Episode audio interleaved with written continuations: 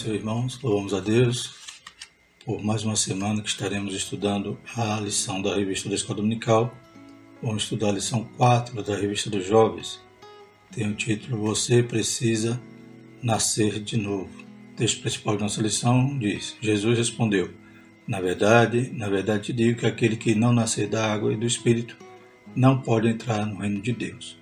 Então, vamos falar sobre esse novo nascimento, sobre a regeneração né, continuando o estudo sobre o livro de João.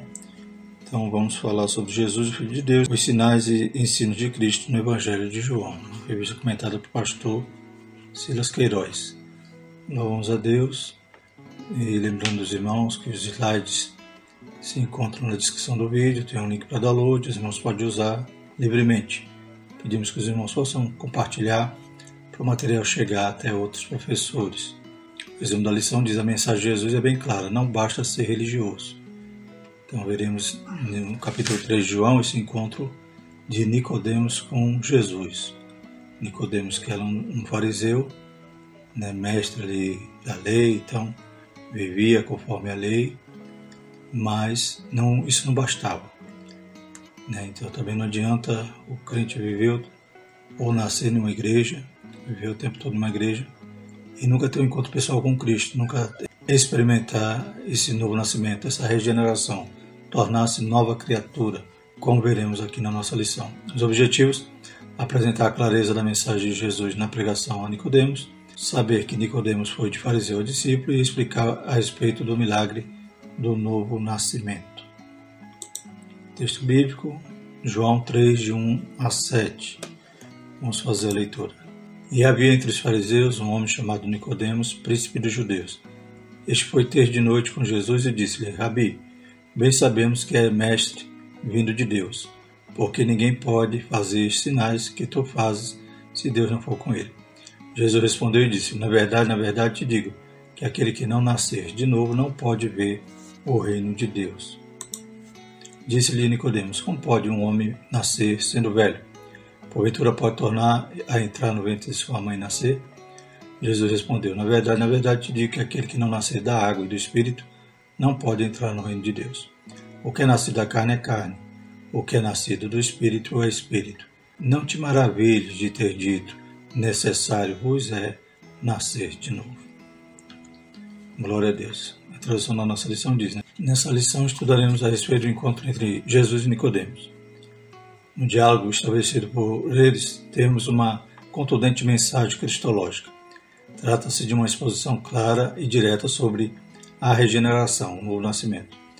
Pode parecer que Jesus tinha feito uma abordagem muito abrupta a Nicodemos, mas aquele diálogo franco e direto era necessário. A exposição das verdades espirituais não pode ceder a qualquer tipo de sofisma e não tem compromisso algum com as ideologias deste mundo. Apesar da maneira cortês que Nicodemos se apresenta, sua compreensão espiritual estava equivocada. Né? Então, Nicodemos chega ali elogiando a Jesus, mas ele não tinha ainda um conhecimento é, real sobre o que Jesus estava fazendo. Né? Então, talvez ele queria aprender algo que pudesse acrescentar à sua religião. Mas Jesus vai fazer uma ruptura completa ao pensamento de Nicodemos, pois estava ouvido de Jesus né, que aquele que não nasce de novo não pode ver o reino de Deus. Então, além de Jesus enfatizar que o que era nascido da carne era carne, o que era nascido do Espírito era Espírito, Jesus estava dizendo, não adianta ser simplesmente judeu, não adianta ter essa herança. Havia agora a necessidade de um nascimento espiritual.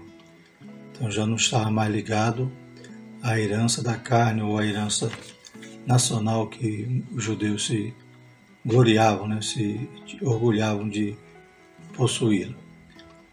Mas muitas das vezes foram ter com Jesus, Jesus eh, questionava, né, vocês se dizem, se dizem filhos de Abraão, até dessas pedras eu posso citar filhos de Abraão. Então, Jesus estava já fazendo esse, essa ruptura né, em relação ao que eles criam, que simplesmente você judeu, simplesmente cumprir a lei, eles seriam salvos. Mas Jesus está indicando aqui um vivo e novo caminho que passa pela regeneração, ser nova criatura. Primeiro tópico, uma mensagem clara. Primeiro subtópico, religiosidade não basta. Em seu contato com Nicodemos, Jesus transmitiu uma mensagem clara: não lhe bastava ser religioso. Então não era esse o caminho. A religião não salva. O que salva é crer no Senhor Jesus Cristo, né, recebê-lo como único e suficiente Senhor e Salvador e segui-lo né, como fruto dessa salvação que ele vai nos dar. Louvado seja o Senhor, como dizia o salmista, que darei eu em troca de todos os seus benefícios, tomarei o cálice da salvação. Então a nossa parte é claro que não compete a nós né, alcançarmos a salvação, mas sim Deus que nos dá gratuitamente. Louvado seja o Senhor. Então a religião, embora o termo significa religare, né, vem do, latim religare, que quer dizer é, religar a Deus, mas a religião em si, ela não tem essa capacidade. Precisamos ser reconciliados com Deus, precisamos né, deixar de sermos mortos em nossas ofensas e agora vivificados né, através do Senhor, através do seu Espírito. Nicodemos é identificado como fariseu, representante da ala religiosa altamente rigorosa no cumprimento da lei e da tradição judaica. O mestre Israel era versado na teologia do judaísmo, mas isso não impressionara ao Filho de Deus, que sabia sua real condição espiritual e da necessidade de um novo nascimento. Então, os fariseus eram um partido né, judaico que iniciou-se com um sentido de cumprir a lei para que pudesse se separar de outros costumes, de outros, né, de outros elementos não judaicos que vinham permear agora né, a sua nação através da, da helenização, por exemplo. Então os fariseus eles se separavam, né? Fariseu quer dizer separado. Porém, veremos aqui que embora ele tinha todo esse conhecimento da lei, como era comum dele, só que Jesus disse né, que a letra matava no sentido de que eles queriam seguir a lei ao pé da letra, mas desconheciam o seu propósito, o seu âmago, como Jesus vai ensinar ali no Sermão da Montanha. Nicodemos queria ouvir alguma coisa né, afável que viesse de encontro à sua forma de religião, mas ele recebe então uma mensagem abrupta, né, como dizia na introdução, porém necessária. Jesus vê o nosso interior, conhece perfeitamente nosso estado espiritual, sabe de todas as nossas necessidades, só Ele pode supri-la. É, João 8,37 lemos: Bem sei que sois descendência de Abraão, contudo procurais matar-me, porque a minha palavra não entra em vós. Então Deus conhece. Interessante que quando Jesus está ensinando Nicodemos, ele percebe algo diferente de Nicodemos. É, então Nicodemos tinha uma abertura para tinha esse desejo, né? era como um Zaqueu né? que queria conhecer Jesus. Então Nicodemos também queria conhecer Jesus e o Espírito Santo trabalha ali na vida de Nicodemos, diferentemente de outros fariseus que, como diz aqui em João 8,37, a palavra não entrava neles. Eles resistiam, resistiam ao Espírito Santo. Nesse tempo de tantas religiões, precisamos estar convictos de nossa fé e esperança tanto para a nossa salvação quanto para não hesitarmos a respeito da necessidade de todos os homens, que é conhecer a Jesus pela fé no Evangelho e ser gerado de novo. 1 Pedro 3,15 Antes santificai ao Senhor Deus em vossos corações. Estais sempre preparados para responder com mansidão e temor a qualquer que vos pedir a razão da esperança que há em vós. Então precisamos estar realmente convictos né, da nossa fé e esperança para poder inclusive apresentar a outros que necessitam ser salvos. Não nos impressionemos com qualquer aparência religiosa, então não adianta ser doutor, mestre, doutor em divindade, né, PhD, nenhum título humano né, pode promover santidade. Né? Então adianta, a pessoa pode até ser mestre, mas tem que entrar pela porta estreita, tem que se humilhar, tem que nascer de novo. Jesus respondeu, na verdade, na verdade te digo que aquele que não nasce da água do Espírito não pode entrar no reino de Deus. Nicodemos demonstra que naqueles dias Jesus já era bem conhecido em Jerusalém, inclusive por membros do alto clero judaico, que já tinha conhecimento dos sinais que ele fazia. Reconhecia que se tratava de um mestre vindo de Deus. Então Nicodemos, quando se apresenta a Jesus, ele disse, Rabi, bem sabemos que és mestre vindo de Deus. Então Nicodemos talvez estava representando ali um grupo que queria que tinha esse conhecimento a respeito do, do que Jesus operava e tinha esse sentimento de que Jesus só poderia ser um mestre vindo de Deus pelos sinais que ele operava. Então, não só Nicodemo, mas talvez ele representava até outras pessoas que tinham esse mesmo sentimento. Um reconhecimento, contudo, que não correspondia à verdadeira identidade de Jesus. Eu digo que pode haver outro grupo né, junto a Nicodemos com esse sentimento, por quê? Porque os outros fariseus não iam pensar nisso. Iam pensar que Jesus era blasfemo e tinha que matar como eles queriam a todo custo.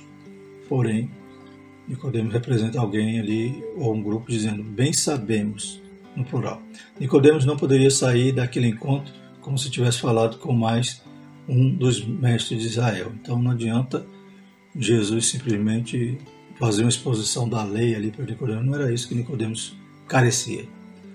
Nicodemos carecia de aprender o âmago né, do, da função de Jesus, do, da sua missão, que era nos salvar, nos tornar novos, nos perdoar, nos lavar com a sua palavra, aleluia, para que nós possamos nascer de novo. Mestre vindo de Deus, era imprescindível que a superioridade de Cristo e sua missão ficassem absolutamente claras. Por isso Jesus transmite a Nicodemos todo o plano salvífico em um sermão que contém um texto áureo da Bíblia. Então, a gente começa lá em João 3.1 e vai até o final e Jesus vai expor ali, então, realmente o plano da salvação. E tem no centro né, dessa mensagem o versículo mais conhecido, que todos sabem de cor, né? Porque Deus amou o mundo de tal maneira que deu seu Filho unigênito para que todo aquele que nele crê não pereça, mas tenha vida eterna. Então, Jesus estava expondo ali e Nicodemos teve esse privilégio de aprender realmente de um mestre, mas mensagem vinda do alto. O perigo da relativização, subtópico 3. A atualidade é marcada pela ausência de limites e a negação da existência de verdade absoluta. No campo das religiões, o espírito dessa era tem levado bilhões de pessoas a experimentar todo tipo de sensação, produzindo uma mistura espiritual cheia de relativismo. Então, hoje as pessoas não creem mais numa verdade absoluta, ou seja, na Bíblia. E buscam até sensações espirituais, como a gente vê quantos famosos, né, que gostam das músicas gospel, das das mensagens de alguns pregadores midiáticos, porém não se converte, não nasce de novo. Então não é isso que Jesus veio fazer, o que Jesus veio resgatar, né? Não para que as pessoas apenas experimentem essas sensações espirituais, mas queiram continuar na sua vida de pecado, né?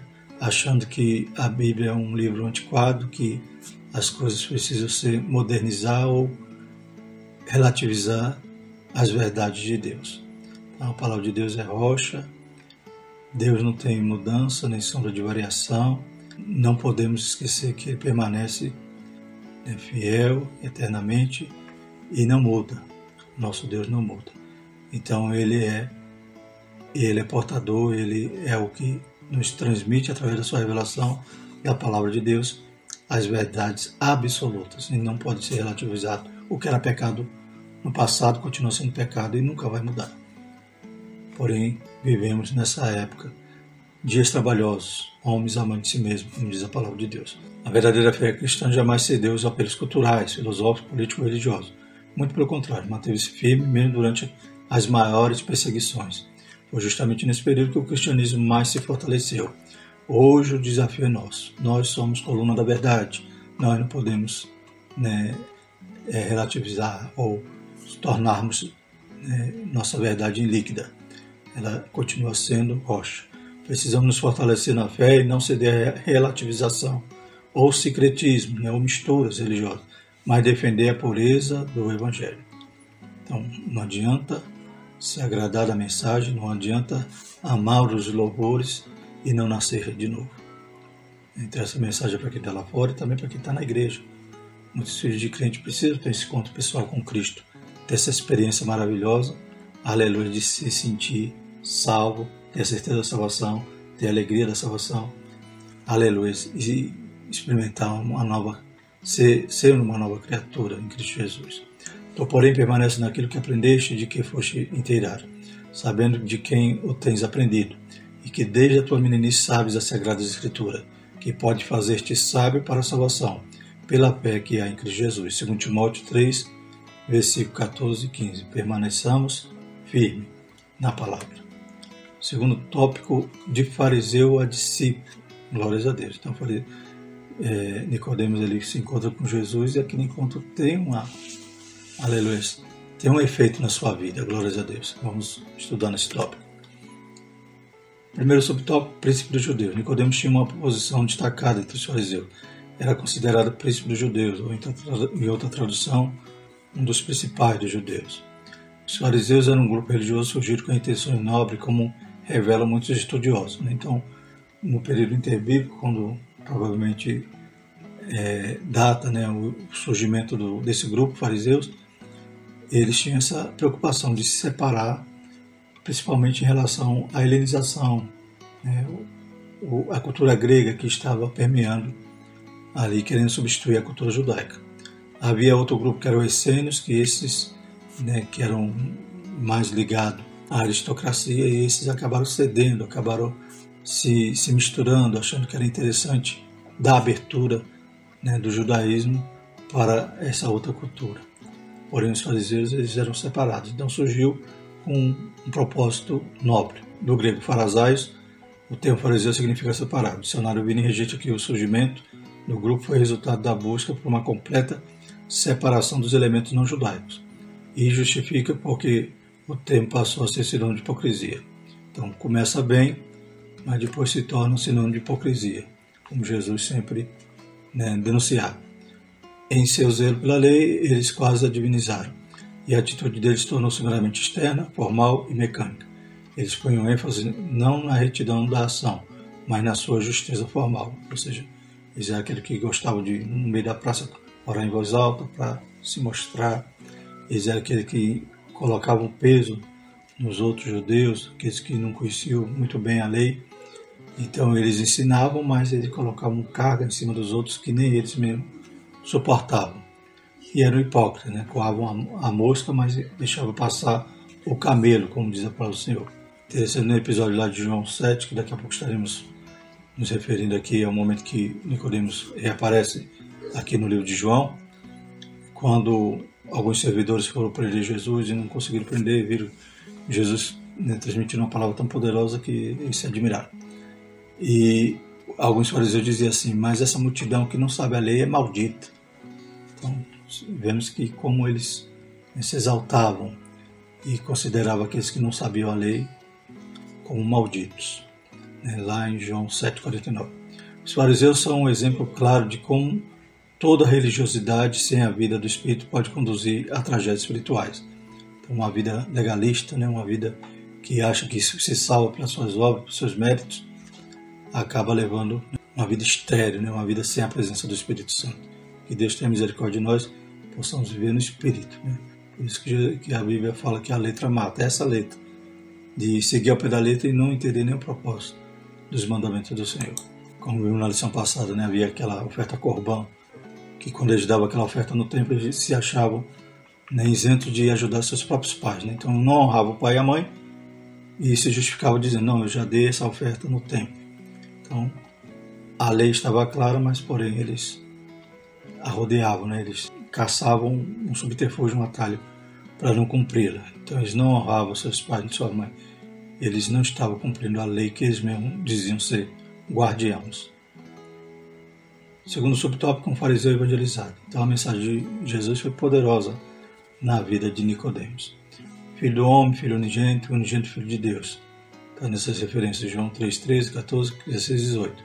Jesus vale-se desses títulos e expõe a Nicodemos a imprescindível necessidade de crer nele para ter a vida eterna.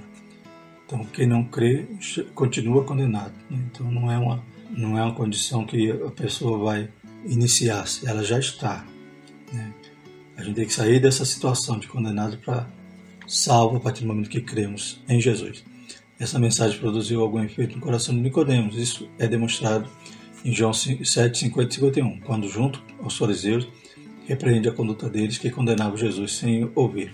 Então, aquele episódio que citávamos há pouco, né, os servidores, não prenderam Jesus, eles ficam furiosos, mas Nicodemos ainda defende a Jesus. Né? Nicodemos, que era um deles, o que de noite fora ter com Jesus, disse-lhes: Porventura condena a nossa lei um homem sem primeiro ouvir e ter conhecimento do que faz? É, eles vão ficar com raiva de Nicodemo porque ele disse isso. Vão dizer, és tu também da Galiléia? Examina e verás se da Galiléia algum profeta surgiu. Então, Nicodemos aparece aqui já com a mente diferente. Outrora ele apenas estava indo ali, talvez com medo de noite, às escondidas, mas agora ele já começa até mesmo defender Jesus e mais à frente a gente vai ver que ele não tem mais medo. Essa atitude de Nicodemos precisa ser considerada, pois mostra que já havia nele certo grau de fé em Jesus, a ponto de defendê-lo diante dos furiosos fariseus e a ser censurado por eles. Né? Então, aquele Nicodemos que foi escondido, agora já não tinha tanto medo e defendia Jesus até diante dos fariseus, enfurecido, que estava com raiva ali, porque os servidores não tinham prendido Jesus. No grupo dos discípulos, terceiro subtópico, no segundo momento em que aparece Nicodemos está ainda entre os fariseus, nesse texto que citamos agora. Mas quando Jesus foi crucificado, ele aparece junto a José de Arimateia, identificado como discípulo de Jesus. Está lá em João 19, 38 e 39, lemos. Depois disso, José de Arimateia, o que era discípulo de Jesus, mas oculto por medo dos judeus, rogou a Pilatos que lhe permitisse tirar o corpo de Jesus, e Pilatos lhe o permitiu. Então foi e tirou o corpo de Jesus. Foi também Nicodemos, aquele que anteriormente se dirigia de noite a Jesus, levando quase cem arretéis de um composto de mirra e aloés, né? cerca de 30 litros de mirra e aloés para poder ungir ali o corpo de Jesus. Então ele já se revelava né, quase um discípulo, que estava junto com o discípulo e foi fazer um, um ato que os outros provavelmente censuraria e proibiria, talvez até ele, ele receberia alguma penalização por isso. Ele que fazia parte do Sinédrio, né, mas estava ali junto com José de Arimateia, né, tentando ungir ali, preparar o corpo de Jesus para o enterro. Naquela ocasião, Nicodemo leva especiarias para a preparação do corpo de Jesus e já não estava mais na companhia dos fariseus. A mensagem do Filho de Deus havia realmente tocado seu coração. Embora o tamanho ou a profundidade da fé não possa ser aferida, é possível inferir um nítido crescimento em Nicodemo nos três episódios em que ele aparece. Né? Então, aquele que foi escondido foi de noite, a Bíblia não revela o motivo, agora defende Jesus diante dos fariseus né, iracundos e por último né, está ali declarando quase que publicamente que queria ali né, fazer uma última homenagem àquele Jesus que ele considerava né, um mestre vindo de Deus. Então realmente a mensagem pode ter gerado ali né, essa regeneração na vida dele, pode ter nascido realmente de novo, ter sido salvo. A Bíblia não revela, mas nos deixa os indícios.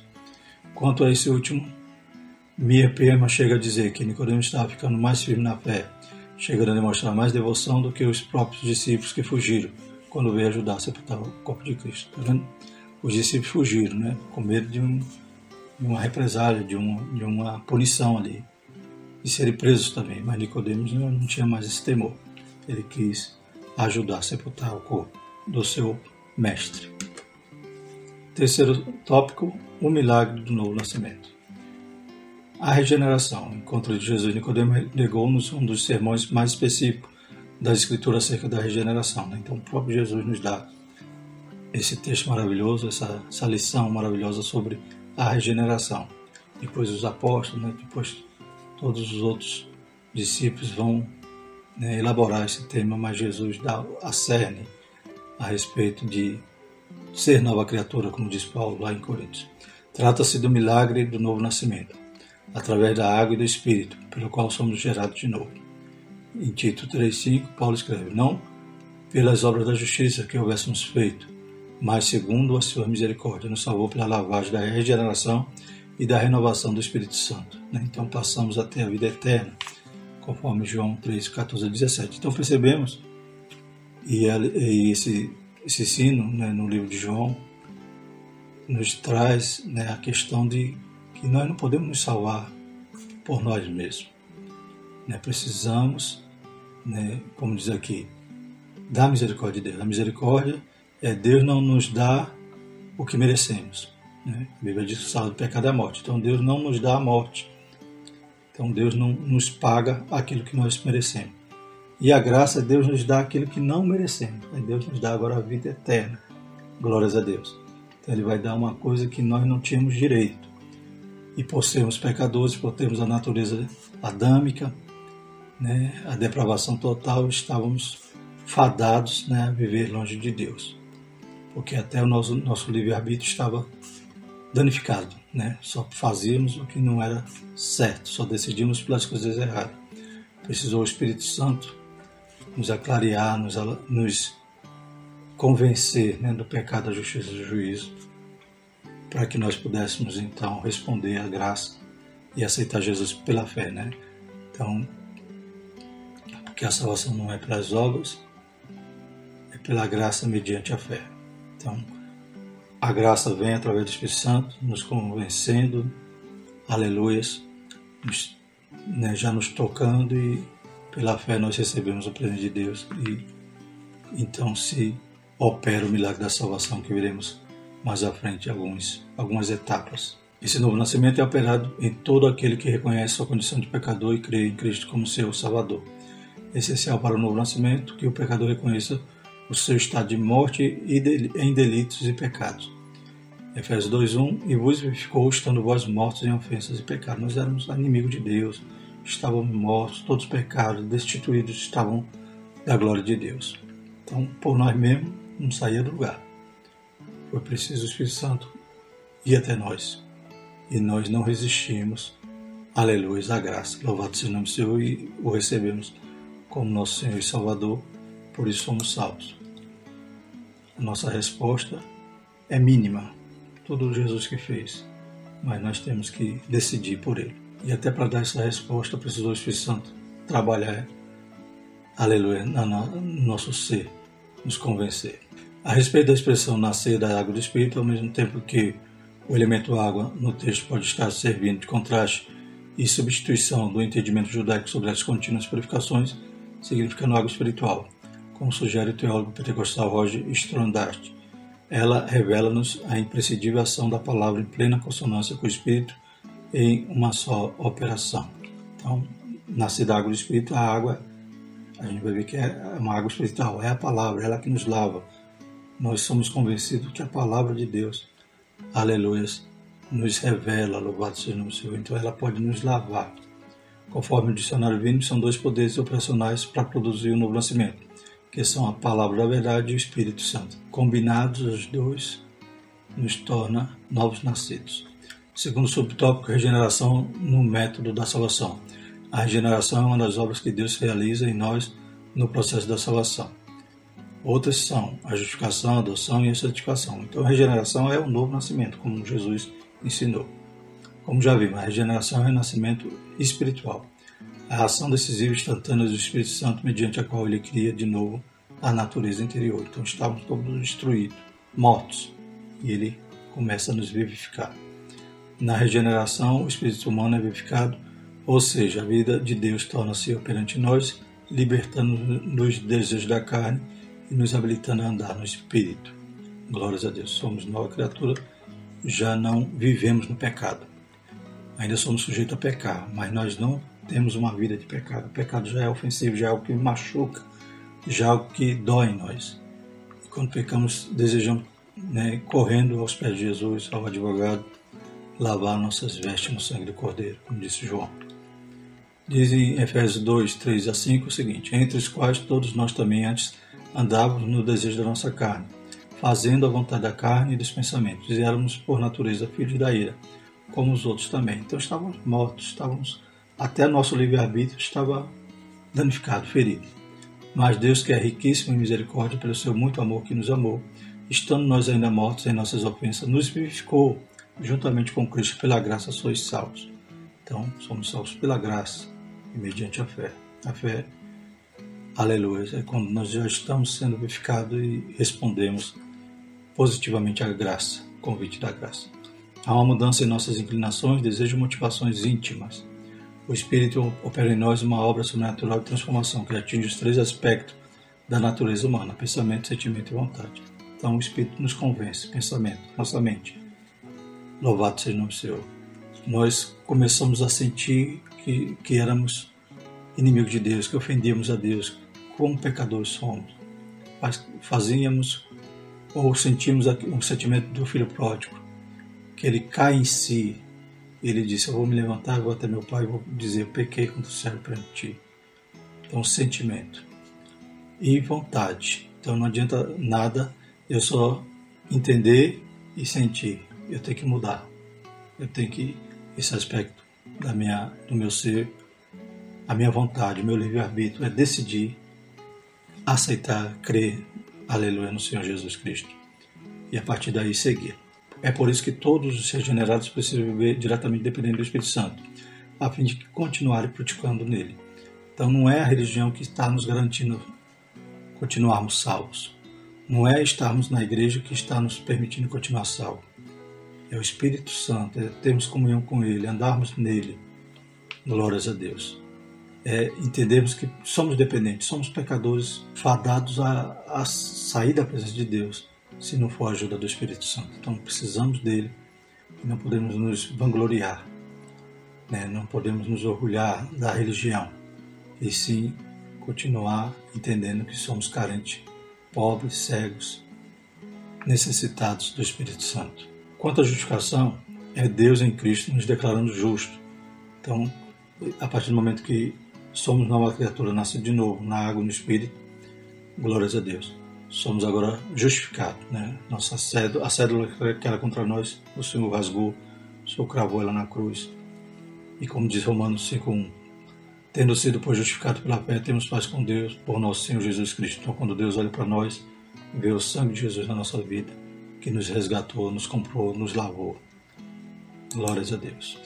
Por isso que já não olha mais um pecador, mas vê um servo dele justificado, santo, glórias a Deus, e que está buscando servi-lo e, aleluia, um dia morar com ele eternamente. Pela adoção, somos considerados filhos, herdeiros de Deus e co-herdeiros de Cristo. E se nós somos filhos, somos logo herdeiros também, herdeiros de Deus, co-herdeiros de Cristo se é certo que com ele padecemos, para que também com ele sejamos glorificados. Romanos 8, 17. Em João né, 1, 11 12 diz: Jesus veio para os seus, mas os seus não aceitaram. No versículo 12 diz: Mas a todos quanto o receberam, deu-lhes o poder de serem feitos filhos de Deus, aos que creem no seu nome. Então nós somos filhos. Tudo isso é instantâneo, são obras instantâneas. Então, regeneração, justificação, e adoção são obras instantâneas.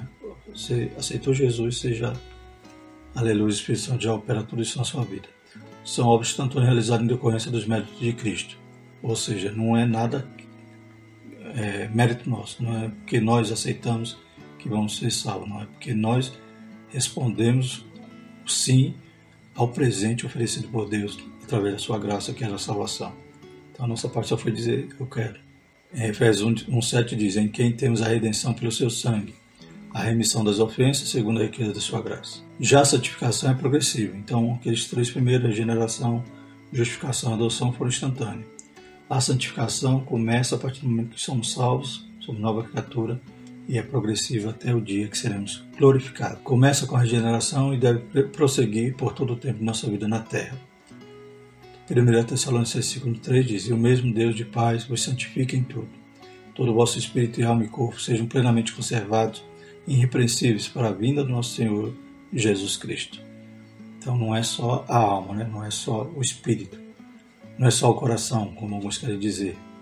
Corpo, alma e espírito tem que estar tudo, aleluia, irrepreensível, conservado para a vinda do nosso Senhor Jesus Cristo, santificado nova criatura. Louvado seja o nome do Senhor. Graças a Deus por tudo isso, que nós possamos estar experimentando isso, essa novidade de vida diariamente. Terceiro subtópico é regeneração e batismo no Espírito Santo. Então, o autor aqui vai, vai demonstrar que a diferença entre a regeneração, ou seja, o novo nascimento, o aceitar Jesus, diferente do batismo no Espírito Santo. Já estudamos em outras lições a respeito né, do batismo, que o batismo é uma experiência distinta do novo nascimento. É muito importante considerar a diferença entre a regeneração, que está no campo da soterologia, ou seja, da, da parte da teologia que estuda sobre salvação, e o batismo no Espírito Santo, que está no campo da pneumatologia, então a parte da teologia que estuda o espírito, né, pneuma. São experiências espirituais distintas que não podem ser confundidas. Os discípulos que tinham consigo a presença de Jesus experimentaram a obra da regeneração após sua ressurreição. João registra o momento da experiência. E Jesus assoprou sobre eles e disse: Recebei o Espírito Santo. Conforme Donald Stamps, era a primeira vez que a presença regeneradora do Espírito Santo e a nova vida do Cordeiro ressurreto saturavam e permeavam os discípulos.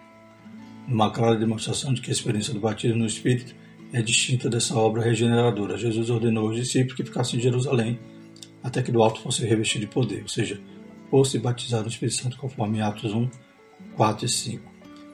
Interessante essa, essa anotação aqui de Donald Stamps, que lá na Bíblia do Instituto Pentecostal ele vai trazer um estudo sobre a regeneração dos discípulos, dizendo que eles foram regenerados agora, quando Jesus, capítulo 20 de João, sopra ali o Espírito neles. Mas é, um, é algo que distorce um pouquinho, né? não tenho, concordo muito com isso, porque eu creio que eles já estavam regenerados desde quando aceitaram a Cristo. Um outro comentário poderemos também trazer uma, uma luz a respeito desse versículo, João 20, 22. No comentário Bacon, diz o seguinte: Esse derramamento do Espírito, versículo 22, não é o mesmo descrito de Atos 2,4. O primeiro ocorreu enquanto Jesus estava com seus discípulos, o último depois de sua ascensão ao céu. O primeiro foi uma doação aos discípulos, que eram certamente filhos de Deus.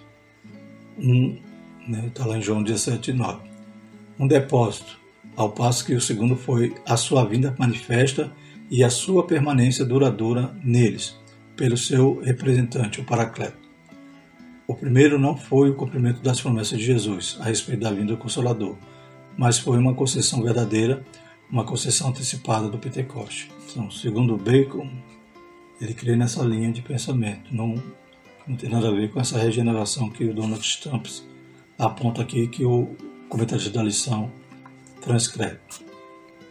Então eu creio que mais nessa, nesse ponto, né, que já estavam regenerados, aceitou Jesus já é regenerado. Tanto é que lá no, no episódio dos 70 que Jesus envia para fazer aquela missão, na volta eles voltam alegre, achando muito bom terem repreendido os, os demônios, se sujeitarem né, ao nome de Jesus através deles. E Jesus vai dizer: Não vos alegreis, porque vos sujeito os espíritos Alegrai-vos antes por estar o vosso nome escrito nos céus. Então, os discípulos já tinham, os, né, os discípulos já tinham sido regenerados. Não foi nesse momento que eles foram regenerados. Eu acredito mais nessa linha de, do comentário do Bacon, que ali era uma dotação, uma concessão antecipada do Pentecoste. É claro que não era o batismo no Espírito Santo, o batismo só viria quando Jesus subisse. Ele prometeu lá em João 14, João 16, quando ele fosse, ele enviaria o Consolador. E o Consolador chegou lá em Atos, no dia de Pentecoste. Como diz também no comentário de Bacon, ali sim era a permanência, né? Precisou Jesus subir para ele descer e permanecer conosco, louvado seja o nome do Senhor. Ele foi derramado ali sobre a igreja e está conosco até hoje. A promessa se cumpriu no dia de Pentecostes foi evidenciada com o falar em línguas. Todos foram cheios do Espírito Santo e começaram a falar noutra língua, conforme o Espírito Santo lhe concedia que falasse. Portanto, os discípulos já tinham o Espírito Santo recebido no momento da regeneração, mas ainda não haviam recebido o batismo no fogo. Então, a única diferença é essa, que eu acho que a regeneração foi exatamente quando eles foram convencidos pelo Espírito para seguirem Jesus, foram aceitar a Cristo como Senhor e Salvador, como cada um de nós. Ao aceitarmos, também somos regenerados, somos justificados e somos adotados. Louvado seja o nome do. Concluindo, o diálogo entre Jesus e Nicodemos é uma clara exposição do cumprimento do plano salvífico com a vinda do Filho de Deus ao mundo, como oferta de salvação para toda a humanidade. O amor de Deus não está limitado a um grupo de pessoas, em detrimento de quem quer que seja. Né? Então, nascer da carne é carne. Pode ser uma referência direta à questão de deles achar ser salvo por terem nascido da carne como judeus, né? como povo de Israel. Então, o amor de Deus não está limitado. Deus amou o mundo de tal maneira, ele ensina isso a Nicodemos também. Todos indistintamente são chamados à salvação, cuja experiência inicial e fundamental é a regeneração, o novo nascimento. Glórias a Deus. Próxima lição, lição 5, vamos estudar o segundo sinal, a cura do filho do oficial. Graças a Deus, vamos orar. Maravilhoso eterno Deus, te louvamos, te agradecemos por essa lição. Eu possa continuar, Pai, abençoando os jovens, Pai, aleluia, despertando, Senhor Jesus, enchendo da tua graça. Deus, aquele que ainda não teve essa experiência do, do novo nascimento. Se eu possa, Pai, aleluia, esse teu Espírito fazer uma obra maravilhosa na escola dominical no próximo domingo. Em nome de Jesus, nós te pedimos tudo isso, te agradecemos. Amém. Que a graça do nosso Senhor e o amor de Deus e a comunhão do Espírito Santo permaneça sobre nós, hoje e eternamente. Amém.